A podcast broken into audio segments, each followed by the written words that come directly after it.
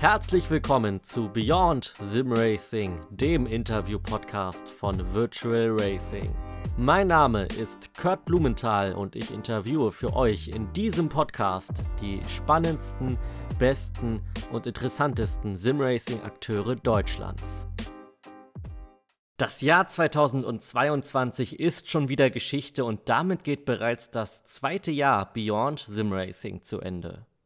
Den Jahreswechsel möchten wir nutzen, um mit euch auf die spannendsten und schönsten Momente aus insgesamt 572 Minuten Beyond Sim Racing im Jahr 2022 zurückzuschauen. Unseren kleinen Jahresrückblick beginnen wir mit einem Ausschnitt aus dem Interview mit Roy Struck. Roy ist Kommentator von Virtual Racing und hat in einer der ersten Folgen des Jahres ganz offen über die Schattenseiten des Motorsports gesprochen. Während einer Testfahrt ist er schwer verunfallt. Mit den Folgen hat er bis heute zu kämpfen. Ja, wirklich lange war ich tatsächlich nicht im Motorsport tätig. Ich war, wie gesagt, zwei Jahre mit Renault. Äh, in der Wintertestseason äh, nach dem zweiten Jahr sollte ich einen Formel Renault Black Boliden fahren. Die habe ich tatsächlich nur fünf Runden hingekriegt. Danach habe ich das Auto wieder abgestellt und gesagt, das wird nichts. Äh, das war mir einfach zu schwer. Und dann bin ich halt in die Langstreckenmeisterschaften gegangen und ich glaube, die schwerste Entscheidung war dann am Ende mit äh, der FE. Das war äh, in den frühen Jahren, glaube ich, nicht die beste Entscheidung. Inwiefern? Warum?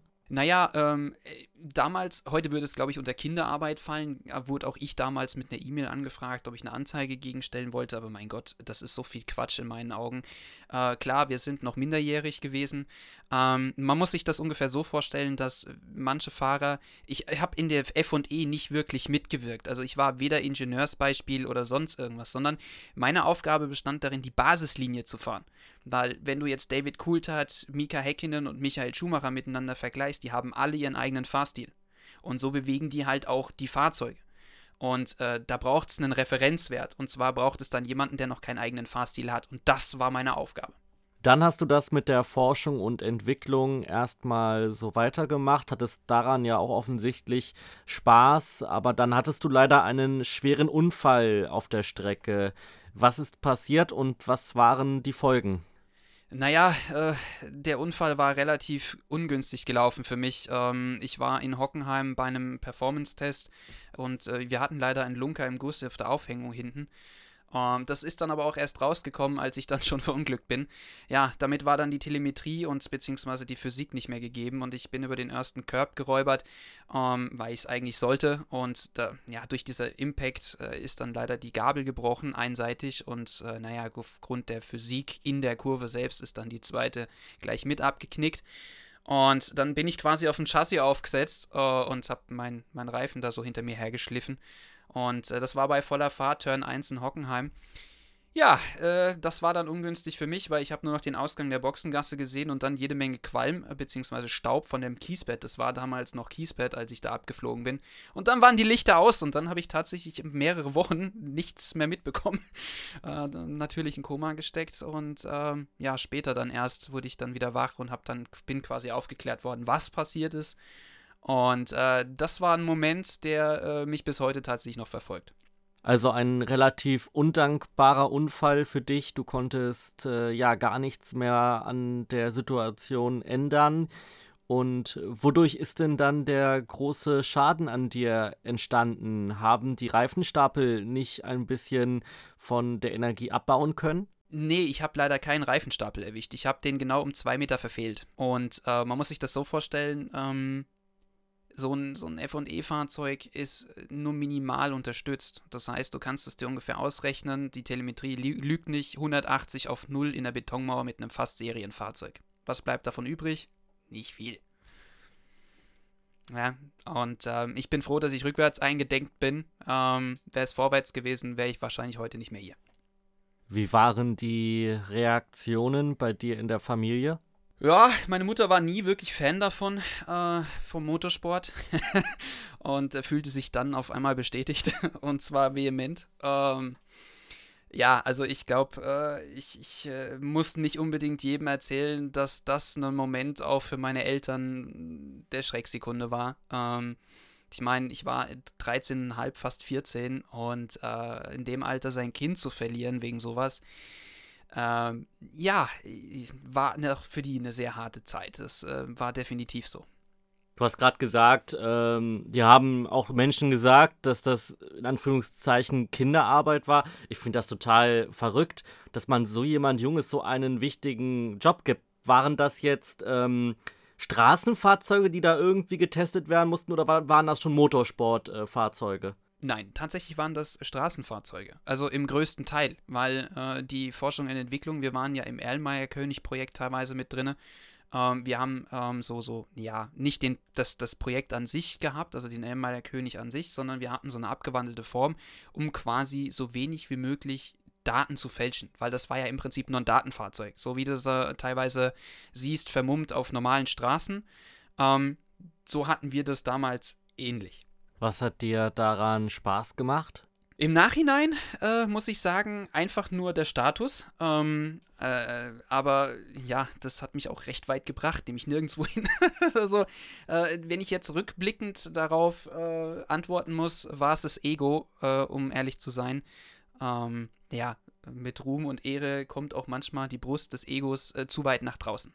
Was meinst du, was wäre dein Weg gewesen, wäre das nicht passiert? Hättest du dir vorstellen können, das auch noch vielleicht dein gesamtes Leben zu machen, also Fahrzeuge zu testen und damit dann auch dein Geld zu verdienen? Also Fahrzeuge testen nicht, ähm, aber den Motorsport weiterzuführen, das war definitiv mein Fall. Ähm, nur Fahrzeuge testen, ich glaube, früher oder später hätte ich halt, äh, es war lukrativ, keine Frage. Ähm, es hat Spaß gemacht, keine Frage. Aber rückblickend, ähm, mein Vater hat es immer liebevoll zitiert, bist du schon mal in ein Flugzeug eingestiegen, was noch nicht geflogen ist?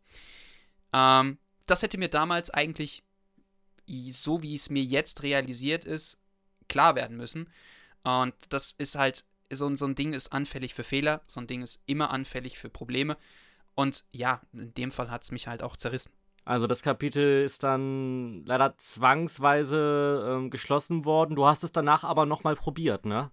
So sieht's aus. Ich habe äh, danach, ich hatte ja extrem geile Sponsoren. Ja, ähm, ich war mit den Vereinigten Emirate liiert sozusagen. Ähm, besseren Glücksgriff kannst du nicht machen. Ja, Jahreshauptversammlung in Dubai. Ähm, da schwebst du auf Wolke 7. Und ähm, ich habe dann später nochmal, ich muss wirklich nachgucken, ich muss auf meinen Pokal nachher nochmal schauen, welches Datum das war. Äh, kann ich jetzt aus dem Stegreif nicht sagen. Ich würde jetzt mal sagen 2013 oder sowas. Äh, sicher bin ich mir nicht.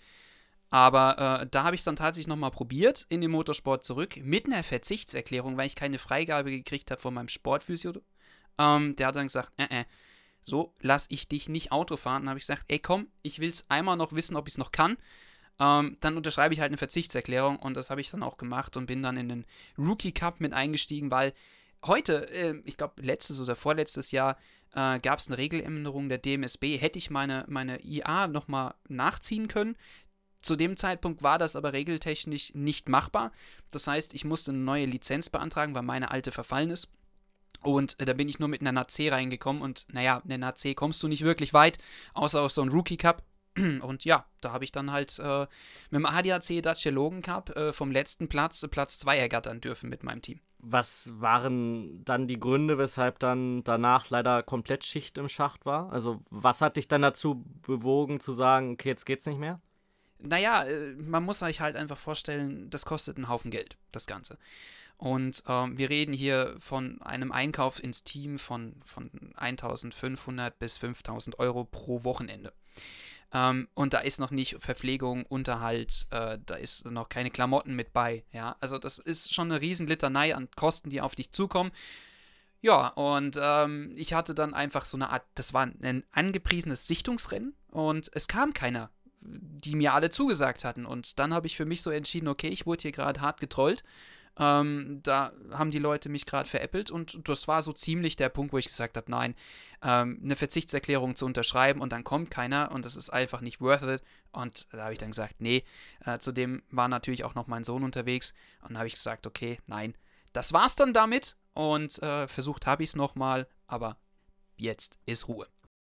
Das Gespräch mit Roy war für mich das bewegendste Interview, das ich je hier bei Beyond Sim Racing führen durfte. Ich hätte euch am liebsten die gesamte Folge hier in die Highlight-Folge gehauen, aber das hätte natürlich wenig Sinn ergeben. Deshalb kann ich euch wirklich nur ans Herz legen, wenn ihr es noch nicht getan habt, hört euch nochmal die gesamte Folge an. Ähm, Roy erzählt dann auch noch, wie er es geschafft hat, sich von dem schweren Unfall zu erholen und ähm, ja, inwiefern Simracing ihm dann heute auch ähm, Hoffnung, Spaß und auch wieder ein ganz normales Leben beschert. Wir kommen jetzt zu unserem nächsten Highlight und das war für mich das Gespräch mit Lukas Hirz. Das war natürlich nicht so emotional und tiefgründig wie das mit Roy, aber dafür mindestens genauso interessant. Denn Lukas beschäftigt sich seit einiger Zeit mit der Frage, wie man Simracing am besten in den sozialen Netzwerken verbreitet und welche Antworten er dabei gefunden hat, das hat er uns in dem Interview mit ihm verraten.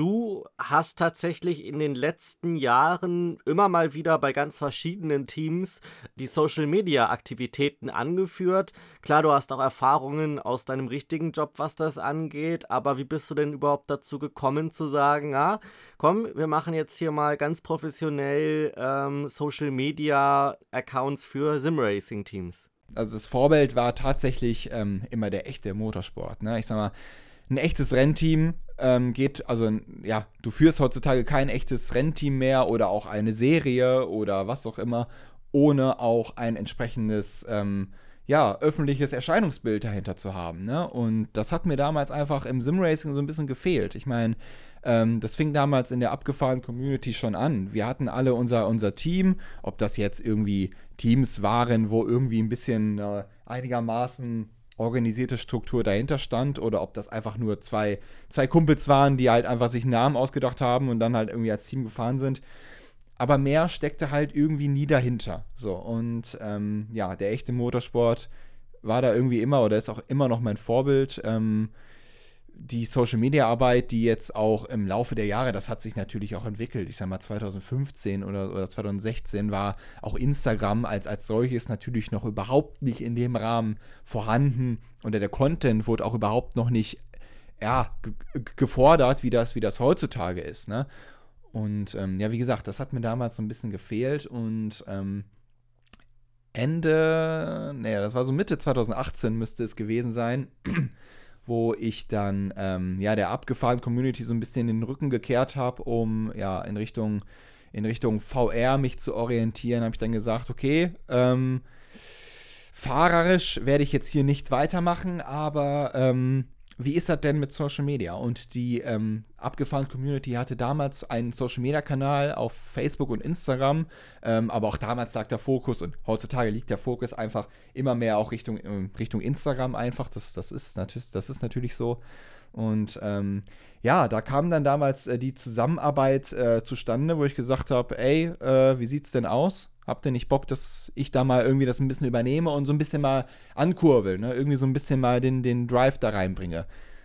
Da war jetzt nicht der ganz große Content, äh, die ganz große Neuerfindung irgendwie, aber ähm, es ging dann halt darum, regelmäßig Events anzukündigen, einfach auch Werbung zu machen. Ähm, jede Serie und jede Community hat irgendwie zu kämpfen, damit neue Leute zu finden. Das haben wir ja in der letzten Folge ähm, auch noch gehört. Und ähm, dort ist Social Media einfach ähm, das das Tool der Wahl. Ähm, das muss keine bezahlte Werbung über Facebook oder so sein, sondern da reicht es einfach schon, wenn du aktiv bist, wenn du regelmäßig postest, wenn du regelmäßig irgendwie mit anderen Accounts, mit Fahrern, die auch teilweise selber dann irgendwie ihre Rennen posten, ankündigen, wie auch immer, wenn du da interagierst und da einfach Präsenz zeigst. Und das war damals so ein bisschen meine Intention zu sagen, ich mache das für euch und ich war dann ein halbes Jahr, glaube ich, plus minus ähm, dann für den abgefahrenen Community-Account auf Facebook und Instagram da quasi zuständig. Habe dort eigenständig Content äh, gemacht, habe die Community-Rennen, die damals noch sehr, sehr regelmäßig stattgefunden haben, in allen Simulationen quasi angekündigt, Ligen angekündigt, ähm, äh, ja, ähm, After, After Race äh, Sachen hochgeladen und alles, alles sowas. Ähm, und das war halt einfach wichtig und das hat auch damals den, den Kanal als solches, glaube ich, nochmal gut angekurbelt und ähm, musste das dann aber leider dadurch, dass ich dann ähm, halt fahrerisch dann äh, ja zu Allronics Gaming gekommen bin und da halt wirklich sehr, sehr viel Zeit investieren musste, um da in der GTC dann halt auch irgendwie vorne mitfahren zu können, ich dann leider halt gesagt, dass ich das halt zeitlich einfach jetzt nicht mehr schaffe, neben meinem Job und neben dem Simracing an sich auch noch hier ähm, bei Abgefahren weiter die Accounts ähm, irgendwie wirklich zu füttern. Und wenn ich das machen will, dann will ich das nicht nur irgendwie halbherzig machen, sondern dann muss das natürlich auch irgendwie vernünftig sein. Und dementsprechend wurde die Zusammenarbeit dann halt ähm, ja, da beendet, aber ähm, die Jungs äh, haben das dann sehr gut weitergeführt und äh, auch heute sind, sind, sie noch sehr aktiv auf dem Kanal und äh, damals nach meinem nach meinem Abgang sozusagen da irgendwie als Social Media Verantwortlicher ähm, haben das sehr gut weitergeführt und äh, ich glaube, das war damals so ein ganz guter, ganz guter Call. Ne? Das war, wie gesagt, auch 2018 dann noch eine andere Zeit, als es als es äh, jetzt ist. Aber das waren dann so meine Anfänge neben den privaten Sachen, die ich halt damals auch immer schon gemacht habe. Ich war immer auch ein Fahrer, auch ein persönlicher Fahrer, der dann da auch irgendwie gesagt hat, ich will hier nicht irgendwie die Rennen fahren, sondern ich will das auch irgendwie teilen. Also du bist auf der einen Seite natürlich auch stolz, dass du jetzt irgendwie zum Beispiel für ein neues Team fährst und ähm, dann gehört das natürlich dann auch irgendwie, das ist natürlich jedem selber überlassen, gar keine Frage, aber ähm, ja, für mich war es immer wichtig, das dann noch irgendwie ja, anzukündigen, zu zeigen, ähm, weil ich da noch irgendwie immer die ganze, die ganze Show sehe. Ne? Jemand, der einen Stream sieht und einen Fahrer ähm, irgendwie verfolgt, der dann da irgendwie für ein Team fährt, dann ist es doch mega cool, wenn der dann irgendwie auf dem Auto irgendwie einen Ad-Instagram-Ad-Namen irgendwie sieht und sagen kann, boah geil, irgendwie der, da, da, da, da, da gucke ich mal, was der so postet, irgendwie, dem folge ich vielleicht mal, ähm, oder ob das ein Fahrer ist, ob das eine Serie ist, ähm, ob das ein Team ist. Ich finde, das ist dann auch einfach irgendwie dieses, dieses, dieses Gesamterscheinungsbild, was, äh, was mir dann einfach irgendwie wichtig ist und was der echte Motorsport so, so vorlebt, was natürlich auch irgendwo Werbung ist für, für einen selber, für ein Team, für eine Community, für eine Meisterschaft. Und äh, ja, das habe ich damals als sehr wichtig angesehen, aus diesem Grund damit angefangen und äh, bin da immer noch sehr aktiv in der, in der Richtung. Was ist denn die größte Herausforderung bei Social Media Aktivitäten im Simracing? Gibt es irgendwas, wo du sagst, oh, das ist nochmal ein großer Unterschied zu, zu Social Media Content in anderen Facetten oder äh, hast du da irgendwas auf dem Schirm? Ja, also ich würde tatsächlich sagen, dass so in Richtung Bewegtbild, Content, das ist eigentlich das, wo die Reise hingeht, im echten Leben sowie auch irgendwie im Simracing. Aber ähm, ich kenne das, ich, ich kenne das aus dem realen Leben, aber ich kann das natürlich auch mit dem Simracing vergleichen, so wirklich in Richtung, wenn du geile, geile Carporns oder sowas machen möchtest oder einen coolen Trailer, On-Track-Shots irgendwie, das ist im Simracing schon, im, im, im, im, im Simracing schon echt nicht so ähm, einfach äh, da ähm, coole Shots hinzubekommen. Das habe ich auch äh, selber schon oft irgendwie in Erfahrung bringen müssen. Also da würde ich sagen, das ist so Content, der so ein bisschen aufwendiger ist, schwieriger ist, äh, als irgendwie auch im, im, realen Leben oder in anderen Bereichen von, von Social Media. Ähm, ja, aber sonst ist es halt wirklich einfach aus meiner eigenen Erfahrung auch wirklich regelmäßig zu posten, regelmäßig irgendwie Content zu bringen, wenn man da irgendwie auch irgendwie in einer Irre Irrelevanz sein möchte oder auch irgendwie äh, seine eigene, seine eigene, ähm, ja, seine eigene Ausstrahlung irgendwie erweitern, erweitern möchte, ähm, sollte man da jetzt nicht irgendwie einen krassen, äh, krassen Content irgendwie sich äh, aus den Fingern zaubern, was am Ende irgendwie nichts wird. Ähm, ja, also schwierig zu sagen, aber ich würde ich würd wirklich sagen, so Bewegtbild-Content aus meiner Erfahrung im Sim-Racing immer noch ein bisschen schwieriger als, als im echten Leben, würde ich sagen. Wir kommen jetzt zu der wohl stimmungsvollsten Folge des Jahres. Es geht um mein Gespräch mit Reinhold Gärtner. Reinhold ist tatsächlich schon Anfang 70, aber dafür noch unglaublich flink am Simracing-Lenkrad. Wir haben uns mit ihm darüber unterhalten, wie er das schafft, warum er immer noch so fit ist und welche Tipps er den jüngeren Simracern da draußen geben würde. Also ähm, tatsächlich bist du dann ja erst äh, im Rentenalter quasi zum Simracing gekommen.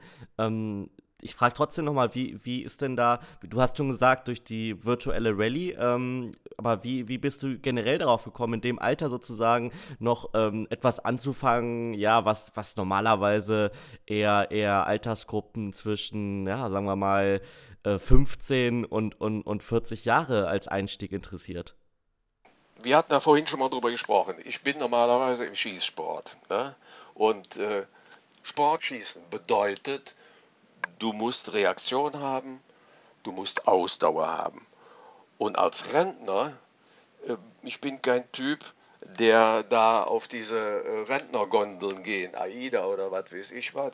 Ja, und da habe ich mich hier eben halt beschäftigt. Da musst du ja, im Rennen musst du ja Reaktion haben und du musst Ausdauer haben. Du musst das ja aushalten, eine Stunde da mit äh, Hochgeschwindigkeit um so einen Kurs rumjagen. Ne? Jede Kurve musst du kennen und was weiß ich. Und das hat auch mit, viel mit Konzentration zu tun. Ne? Und das lernt man eben halt da. Das brauche ich auch dann eben halt in meinem Schießsport, den ich ja schon über 50 Jahre mache. Generell, was würdest du sagen, wie hältst du dich fit? Ist das nur der Schießsport oder machst du noch andere sportliche Aktivitäten? Oh, ich mache jeden Tag Gymnastik, zweimal in der Woche Nordic Walking, sieben bis zehn Kilometer. Und eben halt habe ich jahrelang Jugendarbeit gemacht im Verein. Ja, ich habe die Jugend trainiert und bin mit denen weggefahren, habe mit denen, was weiß der Kuckuck, alles gemacht und bin quasi jung geblieben. Ich fühle mich ja nicht so alt wie 72. Was meinst du, was ist dein Erfolgsgeheimnis, dass du ähm, ja teilweise sogar, du bist auch in der VR Alt-Endurance-Serie manchmal unterwegs, ähm, manchmal zweistündige Rennen fahren kannst? Also äh, das ist ja wirklich, finde ich, unglaublich, vor allem auch, wenn, wenn du, wenn du als, als Rallye, als virtueller Rallye-Pilot ähm, unterwegs bist, da brauchst du ja eine richtig, richtig starke Reaktionszeit. Ähm, wo, wo, woher holst du das? Alleine nur aus dem Schießsport oder was ist dein Geheimnis? Man muss eben halt Sport betreiben. Ne? Ich habe es ja jahrelang gemacht. Wenn die anderen in die Mittagspause zum Essen gegangen sind, dann bin ich auf die Tatanbahn und bin 5000 Meter gelaufen. Also sportmäßig bin ich gut, wann ich mache, nicht nur Schießsport. Man, man, man denkt ja immer, äh, du sitzt hier am PC und fährst mal ein bisschen rum oder was. Ne? Das ist ja ganz einfach. Da denkst du, hier stehen auch schon, die schon mal die Schweißperlen auf der Stirn. so ist das schon, ne? dass man das anstrengend ist, aber du kannst das alles mit Sport ausgleichen. Ne? Und äh, ich muss sagen, ich bin äh, fit. Ich trinke keinen Alkohol und ich rauche nicht. Ich nehme kaum Tabletten, weil ich die nicht brauche. Ich habe nichts mit dem Herz oder sonst irgendwie was. Kleinigkeiten hast du immer. Äh, wie sage ich dann immer, hey, det wie und da det wie und wenn du nichts mehr wie det, dann bist du du oder so. Ne, aber pff, wir machen uns fit.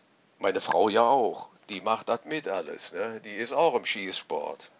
Merkst du trotzdem, dass du, dass du in manchen Belangen vielleicht äh, den, ich ich nenne es jetzt mal den jungen Wilden, unterlegen bist? Äh, logisch.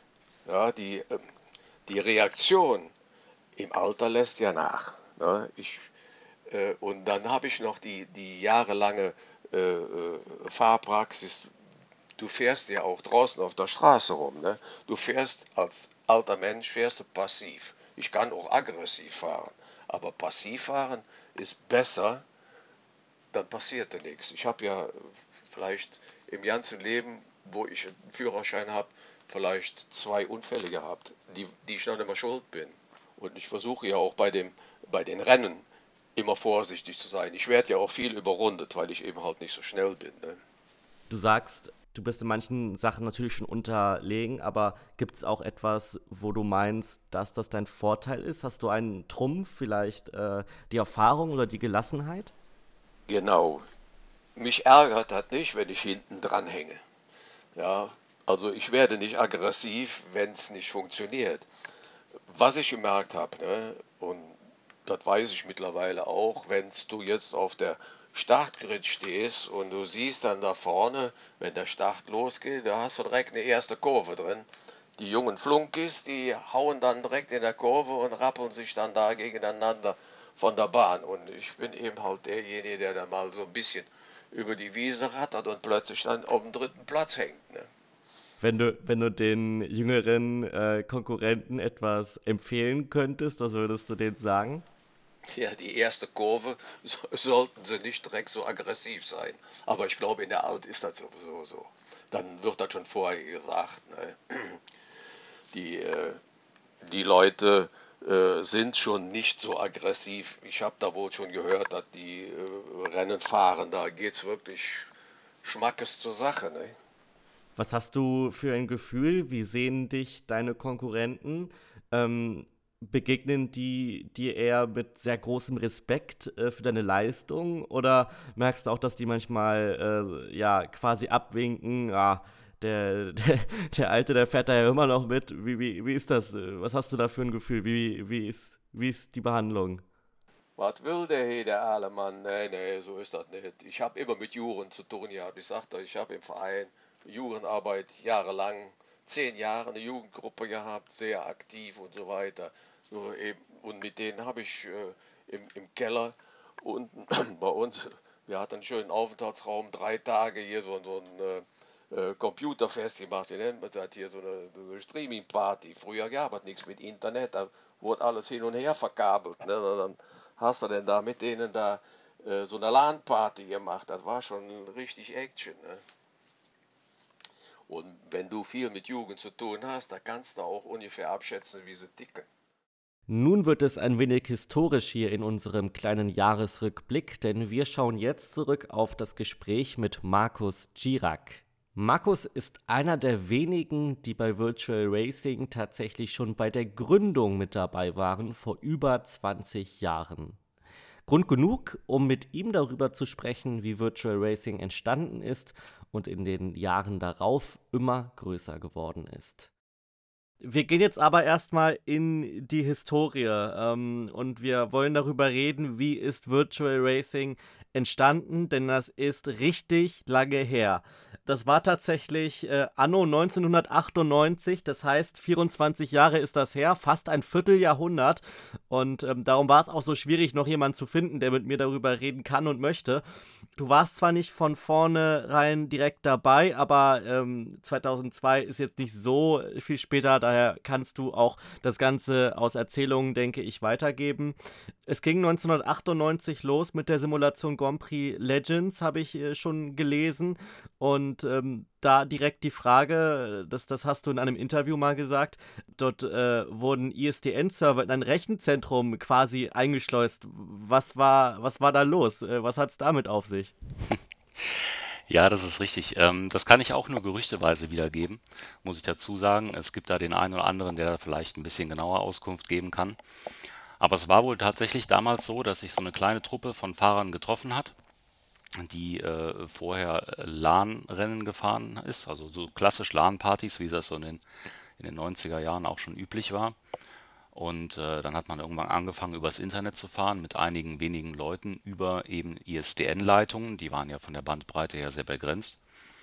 Und äh, ja, dann hat man irgendwann tatsächlich sich entschlossen, äh, da das Ganze zu organisieren und halt wirklich organisierte Meisterschaften stattfinden zu lassen, hat dann einen Server angeschafft und äh, den hat man dann irgendwo in irgendeinem Rechenzentrum tatsächlich platziert und da an die Leitung angestöpselt. Und ja, das war dann quasi der erste Rennserver der VR.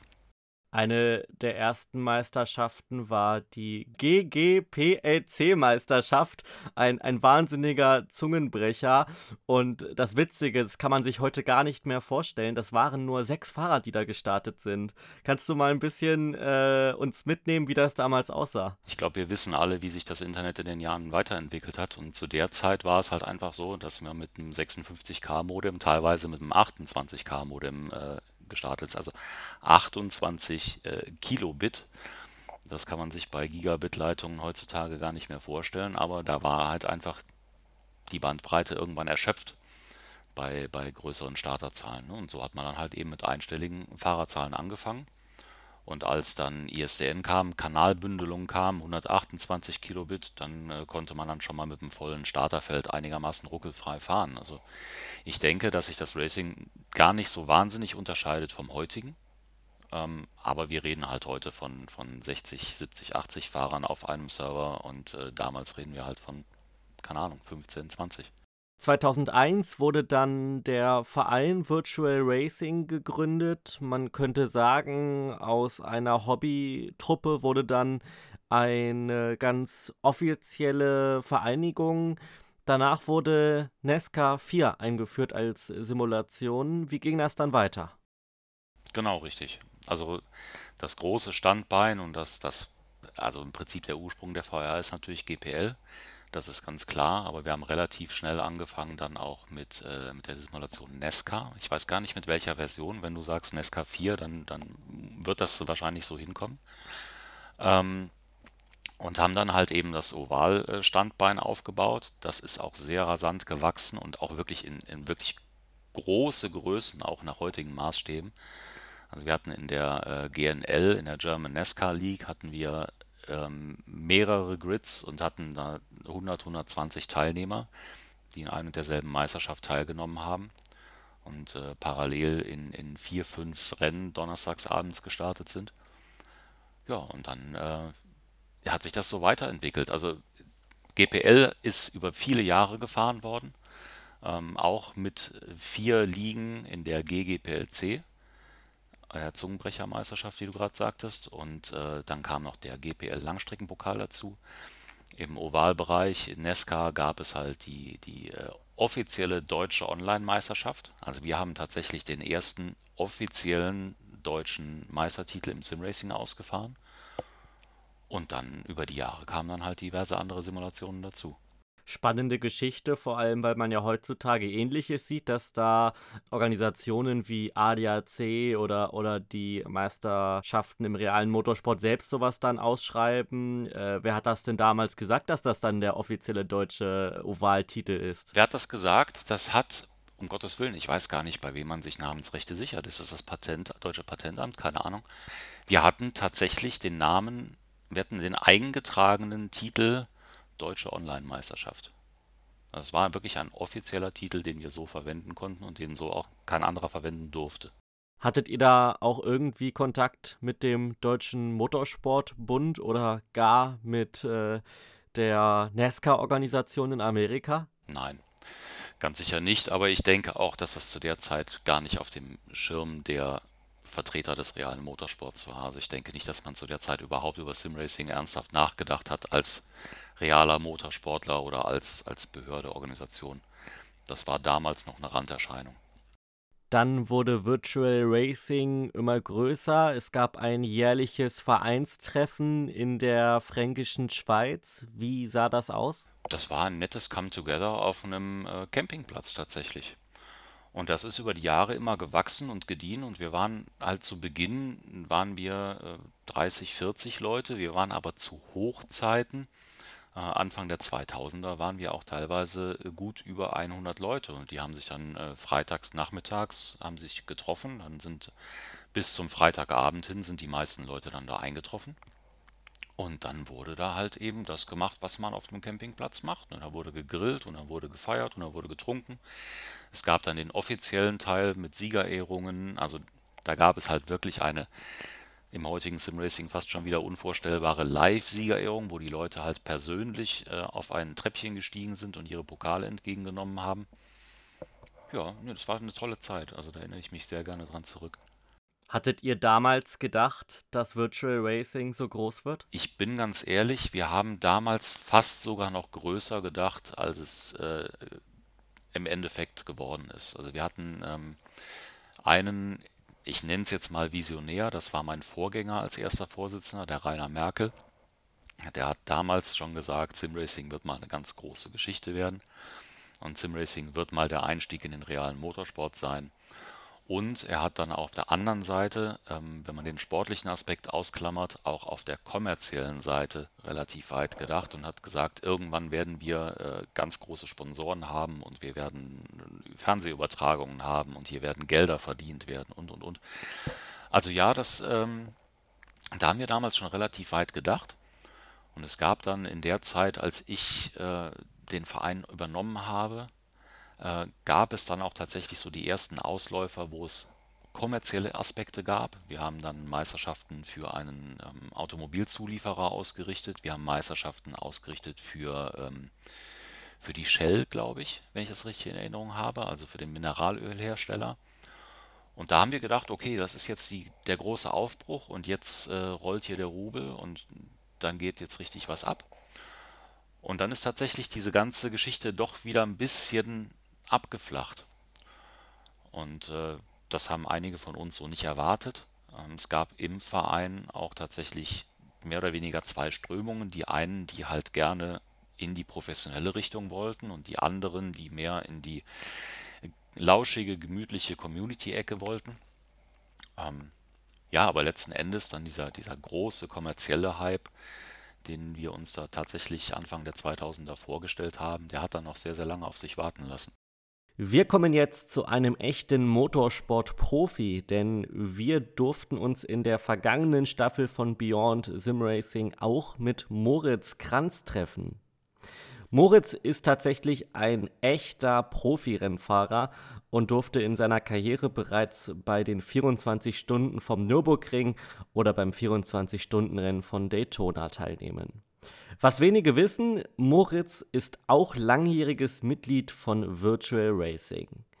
Dementsprechend war er einer der spannendsten Gäste für uns und wir haben uns sehr darüber gefreut, dass er bei uns darüber gesprochen hat, wie er zum Motorsport gekommen ist und welche Rolle dabei das Simracing gespielt hat.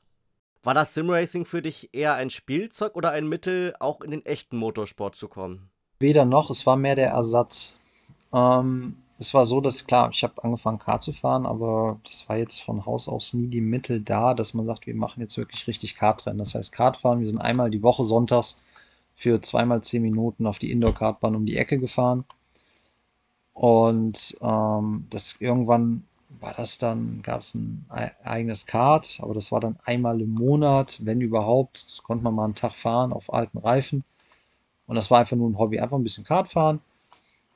Und das Simracing war so ein bisschen der Ersatz, weil man halt keine echten Rennen fahren konnte. Das heißt, da war dann immer, ich konnte jeden Tag, wann ich wollte, so viel fahren, wie ich Lust hatte.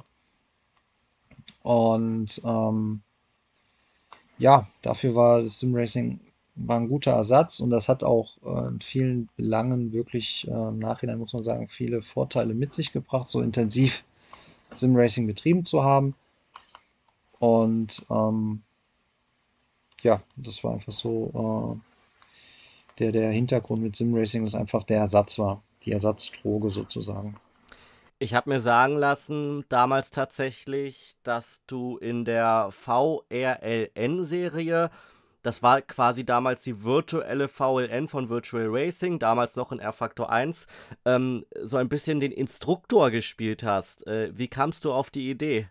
Boah, wie kam ich auf die Idee? Das ist eine gute Frage, das weiß ich gar nicht mehr. Ähm, also ich weiß, dass wir das damals mal gemacht hatten mehrmals. Ich weiß aber nicht mehr, wie es genau dazu gekommen ist. Also mir macht das, das, das äh, Lehr Beibringen unheimlich viel Spaß. Ich bin ja jetzt auch gerade wieder am Ring, weil wir morgen ein Sportfahrertraining vom Nürburgring haben. Wo ich dann auch wieder eine, eine, Gruppe habe, wo ich die dann einfach den Tag über auf der Nordschleife anlerne und auch Fahrzeugphysik und alles, was dazugehört, so ein bisschen mit denen durchgehe. Und ähm, mir hat das schon immer viel Spaß gemacht und ist ja jetzt auch Teil meines, meines Jobs irgendwo. Ähm, aber wie das damals zustande kam, keine Ahnung. Also das äh, müsste ich jetzt nochmal in den Tiefen des Forums nachlesen. Aber äh, jetzt, wo du es sagst, also ich erinnere mich, dass wir das mal gemacht haben, aber wie es dazu kam, keine Ahnung. Das weiß ich nicht mehr. Kannst du uns aber zumindest mal erzählen, wie das so aussah, was ihr da gemacht habt? Ja, was wir letzten Endes, wir haben eigentlich geführtes Fahren so ein bisschen gemacht.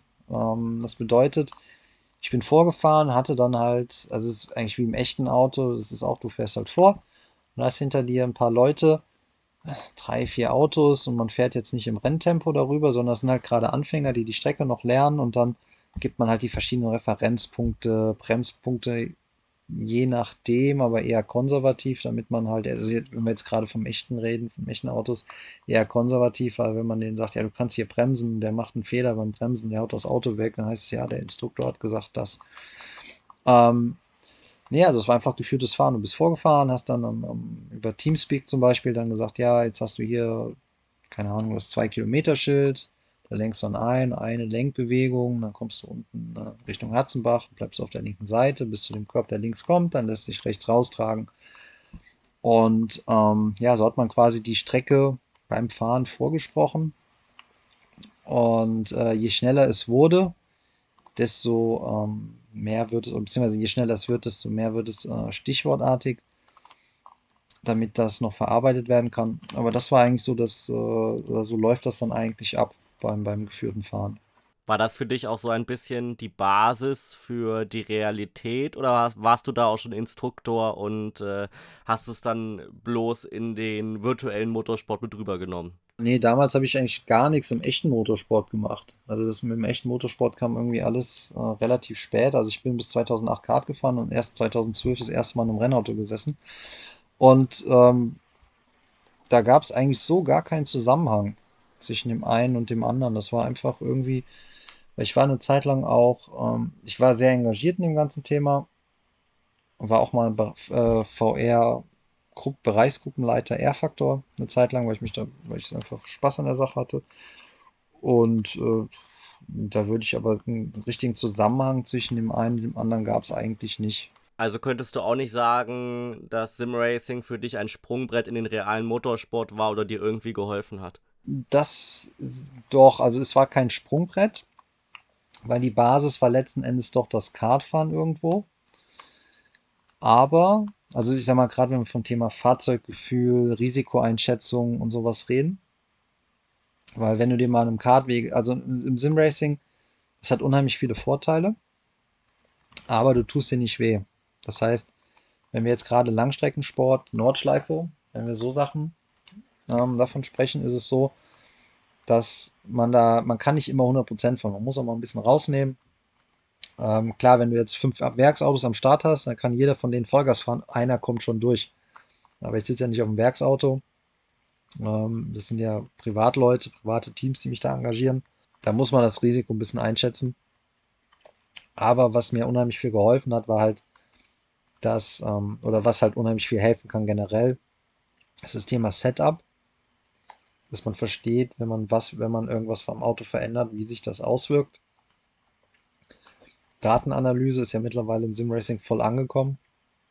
Das ist eigentlich eins zu eins übertragbar. Und auch das Thema, wenn man jetzt vom Fahren redet, ähm, der Zweikampf. Wir haben gerade in verschiedenen, also zum Beispiel in der VLN oder in der NLS, wie sie ja jetzt heißt, ist es so, dass ähm, du hast viele Fahrer, die sind zwar eigentlich recht schnell unterwegs, die haben aber auf der Nordschleife gelernt und die können überhaupt keine Zweikämpfe fahren. Das heißt, du kommst, du, du kommst an einen Zweikampf mit denen und du erkennst sofort, dass die auf jedes, jede kleinste Bewegung, die du machst, kommt eine Gegenbewegung, die absolut unnötig ist und denen eigentlich nur einen Nachteil bringt in der nachfolgenden Kurve. Und dann siehst du direkt, dass die nur noch nach hinten gucken und ähm, ja, nicht mehr so vorausschauend fahren oder vorausdenken. Die sagen ja, okay, ich bringe mich jetzt hier, ah, der macht irgendeinen Move, ich mache jetzt mal die Tür zu und äh, bringen sich dafür aber eine unheimlich schlechte Ausgangslage in der nächsten, auf der nächsten Geraden und ich war überhaupt nicht in der Lage, einen Move zu machen, aber die reagieren auf alles. Wo du halt einfach merkst, dass da die äh, Basis im Zweikampf ein bisschen fehlt. Und dafür ist Simracing halt unheimlich gut. Oder das hat, das hat schon wirklich viel geholfen. Weil der Kartsport hat zwar die fahrischen Grundlagen gelegt, aber wie ich ja eben gesagt hatte, ich konnte nie wirklich Rennen fahren. Das heißt, da hat mir das Simracing im Zweikampfverhalten wirklich unheimlich viel gebracht. Was sagen dir deine Kontrahenten oder Kontakte im Motorsport, wenn du sagst, ah, das habe ich im Simracing gelernt? Nehmen die das ernst? Ja, also das ist, ähm, meistens redet man über sowas gar nicht, wenn ich ehrlich bin. Also, ähm, das Thema Simracing kommt ab und zu auf. Und, ähm, aber über das haben wir ehrlich gesagt noch nie gesprochen. Weil man möchte jetzt auch nicht unbedingt seine, ähm, ich sag mal, Vorteile oder Geheimnisse preisgeben, wobei das halt, wie gesagt, das ist sogar was relativ Spezifisches für die, was sich auf die NLS bezieht. Wenn du jetzt andere Rennen in Serien nimmst, sei es äh, zum Beispiel in der IMSA, ähm, da hast du durch die Bank weg eine etwas höhere fahrische Qualität, was die NLS jetzt gar nicht niedermachen soll, um Gottes Willen. Aber es sind halt zwei verschiedene Rennserien mit zwei verschiedenen Ansätzen. Da ist, da ist jeder Fahrer so ausgebildet, da ist von vorne bis hinten immer Attacke und gute und Zweikampf und so weiter und so fort. Und ähm, von daher hat man eigentlich, ja, und in der NLS, nee, habe hab ich noch nicht mit den Leuten drüber gesprochen. Wir kommen nun zu einem weiteren Profi. Er ist allerdings nicht auf der Strecke, sondern neben der Strecke aktiv.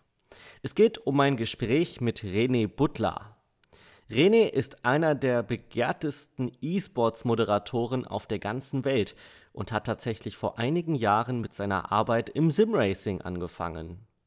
Grund genug, mit ihm darüber zu sprechen, wie er es geschafft hat, von einem Lehramtsstudenten in die Weltspitze der E-Sports-Moderatoren aufzusteigen ich habe mir ein bisschen mal angeschaut, was du schon alles gemacht hast und ähm, wo es für dich schon überall hingegangen ist. Ich bin direkt drüber gestolpert. Du hast tatsächlich Lehramt studiert. Äh, ich sag mal so, als wenn man Lehramt studiert, dann in den meisten Fällen steht einem ein Leben äh, bevor als, als Lehrer, vielleicht sogar beamtet und äh, dann macht man nicht mehr viel. Bei dir lief alles anders. Du wurdest E-Sports-Moderator, warst Manager bei äh, Studio 397, also R-Factor 2 hast ein eigenes Motorsportteam, äh, der Weg war nicht wirklich vorgezeichnet. Wie, wie ist das alles passiert oder wie bist du da weggekommen von der Lehramtsschiene?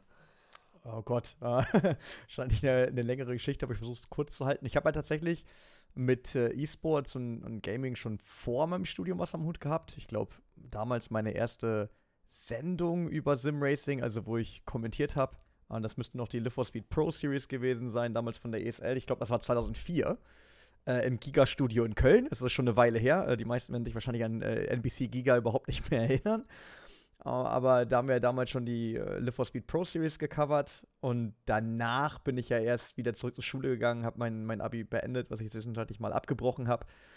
Und bin dann zur Uni gegangen, also 2010, 2011. Heißt, ich kam ja bereits aus dem Gaming, habe dann äh, überlegt, okay, irgendwas Vernünftiges musst du mit deinem Leben ja mal anfangen äh, irgendwas ordentliches, habe mich dann für ein Lehramtsstudium entschieden. Nicht, dass das ordentlich ist, aber es war etwas, was zumindest äh, studiert werden konnte zu der Zeit. Und äh, ja, wie bin ich da wieder weggekommen? Ich hab, muss tatsächlich gestehen, ich habe während meiner äh, Studienzeit nicht die ganze Zeit an der Uni verbracht. Ich war zwischenzeitlich für ein Volontariat in München für Motorvision, habe damals äh, im Prinzip Testfahrer gemacht und habe halt über Autos geschrieben und teilweise auch ähm, Videos gehostet äh, über Sportwagen, Rennstreckentests und sowas. Und dann bin ich immer wieder an die Uni zurückgekommen, ah, war immer noch nicht fertig, hust, hust. Äh, Regelstudienzeit äh, war nicht so mein Ding, äh, muss ich gestehen. Und dann tatsächlich, während ich noch an der Uni war, äh, kam damals die ESL wieder auf mich zu. Ähm, das ist ja immer noch der, der größte E-Sports-Organizer äh, der Welt. Und mit denen habe ich ja damals schon gearbeitet, weil die haben früher NBC Giga gekauft. Und deswegen habe ich auch ein paar ESL-TV-Shows gemacht. Äh, also noch 2004, 2005, irgendwo da um den Dreh.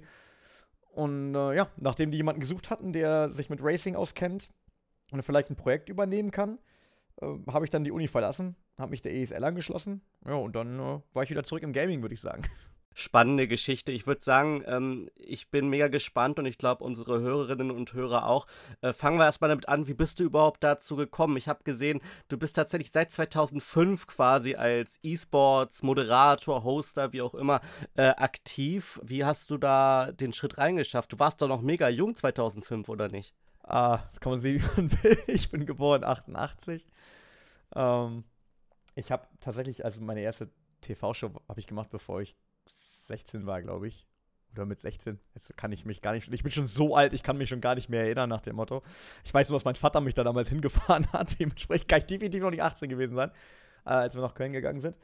Äh, wie bin ich da reingekommen? Wie, wie viele damals, ne? Simracing, ähm, ich glaube, den, ich weiß nicht mal, ob wir den, äh, den Namen Simracing damals schon hatten.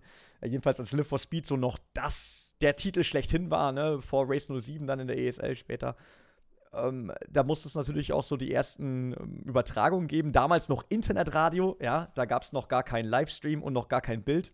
Ähm, an die Zeiten will sich gar keiner mehr erinnern, kann ich auch gut verstehen. Aber da hat das Ganze angefangen. Und dann bin ich damals aus der äh, ESL Amateur Series in die Pro Series aufgestiegen, hab da fürchterlich die Hucke voll gekriegt äh, von Leuten wie Nils Neuyorks und Danny Engels und so, ähm, muss aber auch gestehen, dass es mich gar nicht gereizt hatte, wirklich vorne mitzufahren, weil mein Ziel war immer, ich hatte damals äh, ein Video gesehen von der Pro Series und habe halt gesehen, dass die Leute so ihre eigenen Lackierungen fahren mit ihrem Namen drauf und dann so coole Lower Third Einblendungen mit ihrem Namen drauf. Und ich habe mir gedacht, so geil, das will ich auch mal haben. Und als ich dann in die Pro Series aufgestiegen bin, die ja übertragen wurde, war das Thema eigentlich mehr oder weniger für mich durch. Ich hatte mein Ziel erreicht und äh, habe dann tatsächlich angefangen, als mir klar wurde, äh, dass mein, äh, meine Motivation für Training äh, überhaupt nicht ausreicht, um nach vorne mitzufahren. Dass es vielleicht besser wäre, wenn ich schaue, ob ich die Serie nicht einfach begleiten könnte als Kommentator.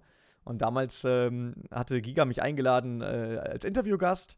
Und nachdem ich dann da zum Interview war und dann auch aufkam, dass die demnächst diese Serie vielleicht covern wollten, äh, bin ich dann da mehr oder weniger zufällig gelandet. Also das ist, äh, war jetzt nie ähm, groß äh, auf meinem Banner drauf. Damals gab es ja auch so gut wie keine Caster oder so, das, das kannte ja niemand. Äh, beziehungsweise, dass man damit wirklich was machen könnte, geschweige denn Geld verdienen. Ähm, das gab es ja gar nicht.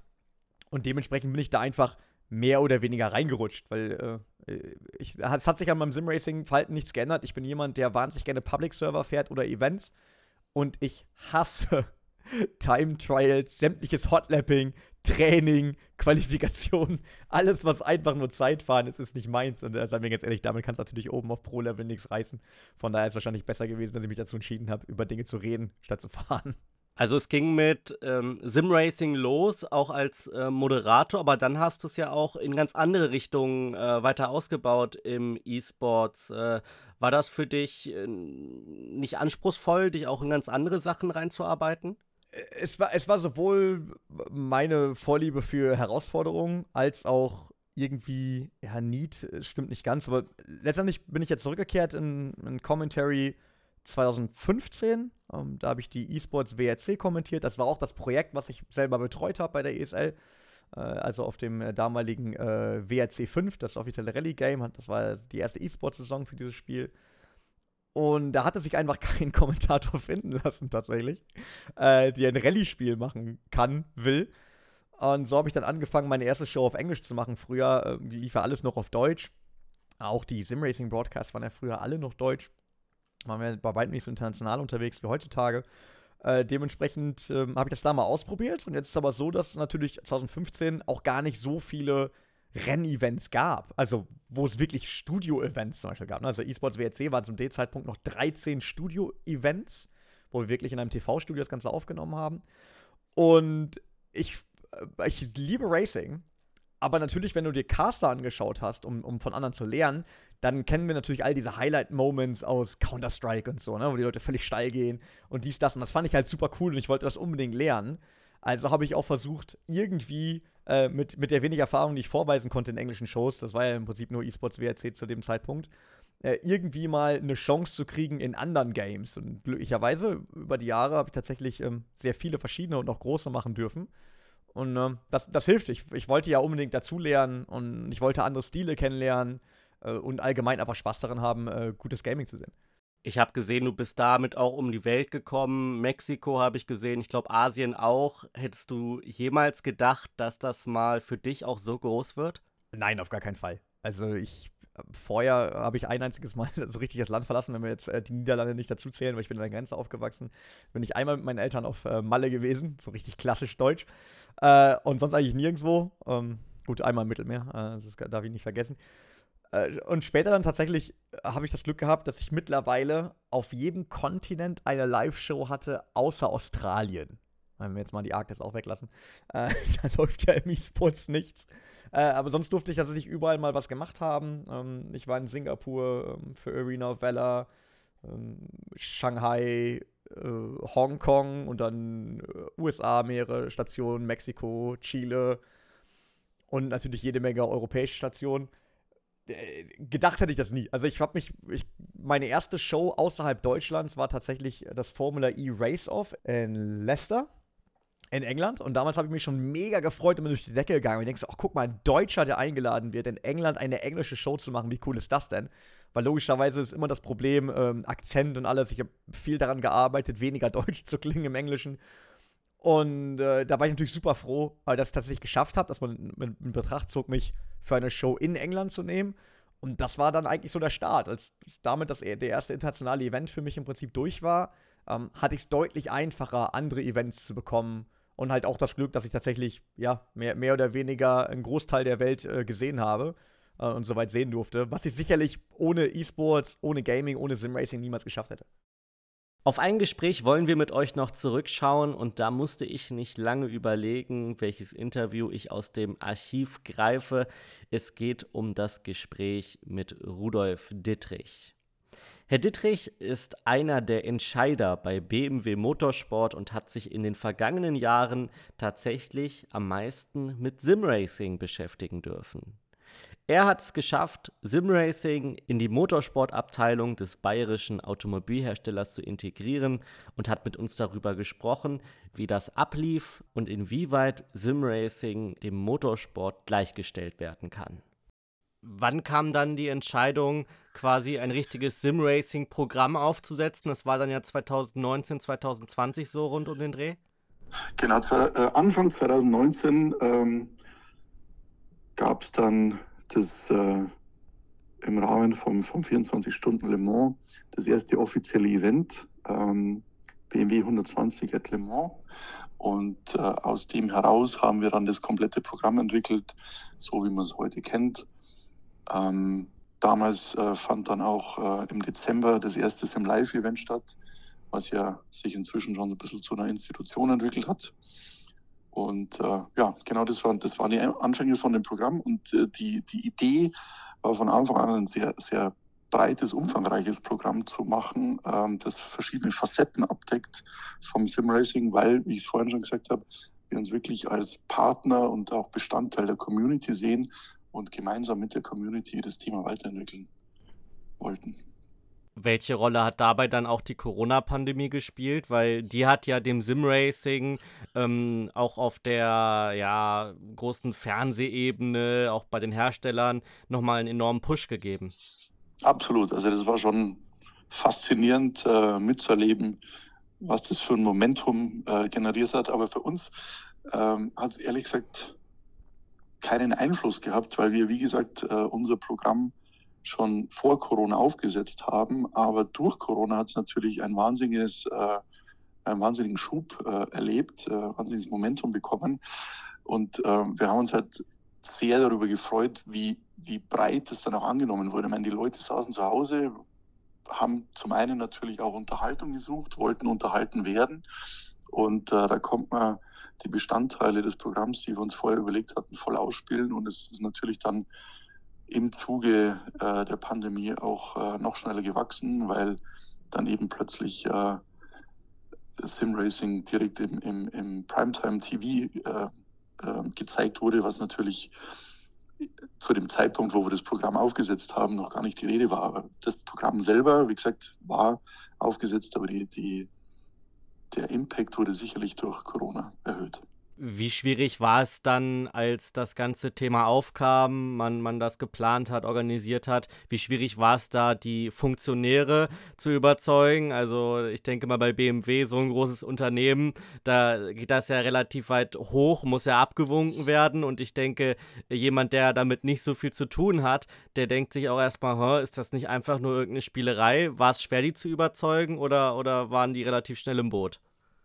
Nee, es war eigentlich überhaupt nicht schwierig. Ähm, die Leute waren, waren sehr aufgeschlossen dem Thema gegenüber. Also man hat natürlich schon gewusst, ja, dass, das, dass das ganze Gaming-Thema auch in anderen Bereichen ähm, Stadien schon füllt, auch vor Corona. Ähm, und für uns war immer der Plan, dass wir, dass wir das einfach als zusätzliche Sportart sehen. Genauso wie es eben Rallye gibt und, und, und Formelrennen, ähm, war es für uns halt einfach eine weitere Disziplin. Äh, und so haben wir das als, als Säule im Motorsportprogramm aufgenommen und das wurde ähm, sehr schnell verstanden und akzeptiert. Ja. Mit welcher Zielsetzung wurde dann damals das Projekt aufgesetzt?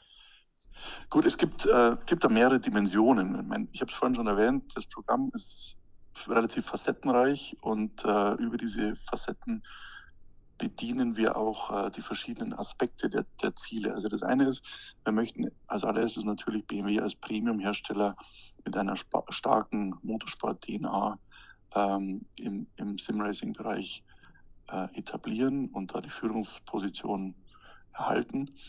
Ähm, es erlaubt auch innovative Impulse zu setzen und es war auch schön zu sehen, dass man, dass man ähm, dann auch mitgestalten kann. Wenn man sich überlegt, Formel 1 gibt es jetzt seit vielen, vielen Jahrzehnten, da sind äh, die Mechanismen, die Pfade etabliert.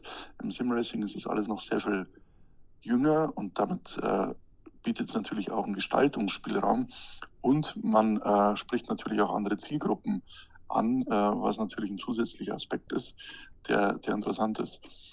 Darüber hinaus ist natürlich das Thema die Synergie mit dem, mit dem Motorsport an sich ähm, sehr spannend. Wir haben vorhin schon über Simulatoren gesprochen, das heißt, das, der, die technischen Aspekte genauso wie die sportlichen Aspekte ähm, sind interessant. Und ich glaube, wir haben gerade auch, was das Thema Technologien angeht, ähm, ja, das ein oder andere Highlight auch setzen können die letzten Jahre. Und der letzte Aspekt, äh, den ich nennen möchte an der Stelle, ist das Thema Nachwuchsförderung. Das heißt, wenn man an der Community dran ist, live miterlebt äh, durch die verschiedenen Formate, wer sich da wie etabliert, dann ist es natürlich auch schön, wenn wir das äh, zum einen mitverfolgen, aber zum anderen vielleicht auch äh, unterstützen und, und äh, weiterentwickeln kann. Können Sie jetzt heute schon sagen, dass davon alles umgesetzt wurde und auch so geklappt hat, wie man sich es vorgestellt hat? Ja, also um, umgesetzt haben wir alles tatsächlich. Ähm, funktioniert hat es auch, ähm, aber natürlich haben wir auch gelernt. Ja? Also wir, wir sind da äh, reingestartet äh, mit, mit, bestimmten Vorstellungen und Zielen und äh, das ist ist das Schöne an dieser, an dieser jungen Sportart. Man kann halt auch Dinge ausprobieren und auch adjustieren, wenn man merkt, äh, wenn man etwas ändert, dann hat man vielleicht noch mehr Potenzial oder erreicht die Zielgruppe noch besser oder kann noch andere Impulse setzen. Also funktioniert hat es, aber natürlich haben wir es dann über die Zeit weiterentwickelt, ja. Sie haben das vorhin auch schon ganz kurz angesprochen. Ich will es trotzdem nochmal aufwerfen, weil ich, weil ich diesen Aspekt spannend finde und auch wirklich ähm, extrem cool finde, dass, dass ein Automobilhersteller oder eine Motorsportsparte von einem großen Automobilhersteller das dann wirklich so äh, sich auf die Fahnen schreibt. Äh, Sie haben im Internet geschrieben, ähm, der Simracing-Bereich von BMW soll eine gleichberechtigte Säule im Rennsportprogramm von BMW sein. Was bedeutet das jetzt ganz pragmatisch. Äh, man setzt ja definitiv, denke ich mal, nicht genauso viel Geld da rein wie jetzt in die, in die Rennsportsparte. Wie, wie kann man das äh, ungefähr vergleichen oder was, was, was meinen Sie damit genau? Ich glaube, es geht nicht um Geld, sondern es geht um, um Fokus und, und Energie. Ähm, ich, wenn Sie mir erlauben, mache ich den Vergleich mit, mit, ähm, mit Langlaufen und Biathlon und Schießen. Ja? Also es gibt äh, die Sportart der, der Gewehrschützen und es gibt die Sportart des, des Langlaufens. Es gibt aber auch die Sportart des Biathlons. Ähm, und genauso, genauso sehen wir das da auch. Ähm, was für, für uns wichtig war, ist, dass wir nicht sagen, Simracing ist nur ein Stepping Stone, um in richtigen Motorsport in Anführungszeichen zu kommen. Das war, das war nie der Gedanke, sondern es steht wirklich für sich ähm, da gibt es ähm, eigene Karrieren drin, es gibt eigene Heroes, es gibt eigene Technologien, es gibt eigene Herausforderungen. Und die muss man genauso individuell bedienen, wie es äh, in jeder anderen Motorsportdisziplin der Fall ist. Das war der grundsätzliche Mindset, mit dem wir da reingegangen sind. Und aus diesem Verständnis entwickelt man dann eben, ähm, wie wir es gerade angedeutet haben, das Programm, ähm, was man was man denkt, was man Gutes tun kann, ähm, wie man Erfolge äh, sportliche Erfolge erzielen kann und wie man eben auch ähm, Technologien platzieren kann. So war, so war ähm, die Herangehensweise. Und dann ähm, gleichberechtigt bedeutet auf der anderen Seite auch, dass die Berichterstattung ähm, für uns jetzt in allererster Linie mal keinen Unterschied macht, ob es ein Formel-E-Rennen ist oder ob es ein ähm, Sim-Racing-Event ist oder ein GT-Rennen oder jetzt in Zukunft ein LMDH-Rennen vielleicht mal die Frage da reingegrätscht, inwieweit äh, sind die Mitarbeiter aus dem Rennsportbereich da auch mitgezogen und auch die Fahrer? Mir fällt jetzt zum Beispiel Bruno Spengler ein, der glaube ich schon sehr lange und auch mit sehr viel Herzblut dabei ist. Kon können Sie das auch bei anderen Mitarbeitern äh, beobachten, dass da die Offenheit und Freude relativ groß ist? Ja, absolut. Also das, das Team ist tatsächlich zum Großteil äh, besteht aus Motorsportmitarbeitern und äh, wie ich vorhin gesagt habe, ähm, es arbeiten ja nicht immer alle Mitarbeiter an, an, an den gleichen Projekten und äh, genauso wie vielleicht ein Mitarbeiter an einem GT3-Fahrzeug arbeitet, der andere Mitarbeiter am LMDH-Fahrzeug, gibt es dann eben auch Mitarbeiter, die äh, für gewisse Zeit äh, am Simracing-Projekt arbeiten. Und ähnlich ist es bei den Fahrern. Es ist, also ich könnte jetzt nicht sagen, dass alle Fahrer ausnahmslos ähm, sofort Simracing äh, begeistert waren. Ähm, manche haben es schon sehr, sehr lange Zeit für sich genutzt, eben zur Eventvorbereitung, zur Streckenkenntnis oder auch zum, zum Eingrooven auf ein nächstes Wochenende, ja, dass man den Rhythmus bekommt, was sehr wichtig ist, auch bevor man in, in ähm, ein Rennwochenende äh, einsteigt. Ähm, wir haben auch zum Beispiel den Philipp Eng, der auch wirklich sehr intensiv und sehr erfolgreich Simracing betrieben hat. Ähm, und es gibt eben auch welche, die sagen, nee, äh, ich fokussiere mich auf den realen Motorsport. Und genauso gibt es ja auch Simracer, die sagen, nee, ich, ich, will gar nicht real fahren, sondern ich fokussiere auf den virtuellen Motorsport.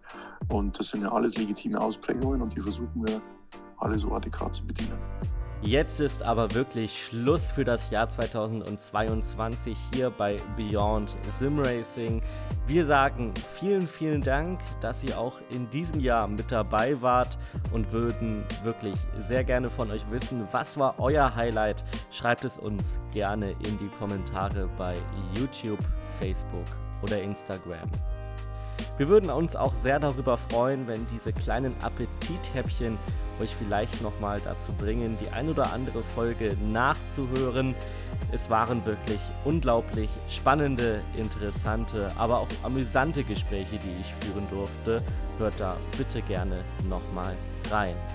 Jetzt bleibt mir eigentlich nicht mehr viel zu sagen, außer vielen, vielen Dank, dass ihr dabei wart und ich würde mich sehr darüber freuen, wenn wir uns im Jahr 2023 wiederhören. Bis dahin kommt gut durch die ersten Wochen im Januar und ich sage Keep Sim Racing und ciao.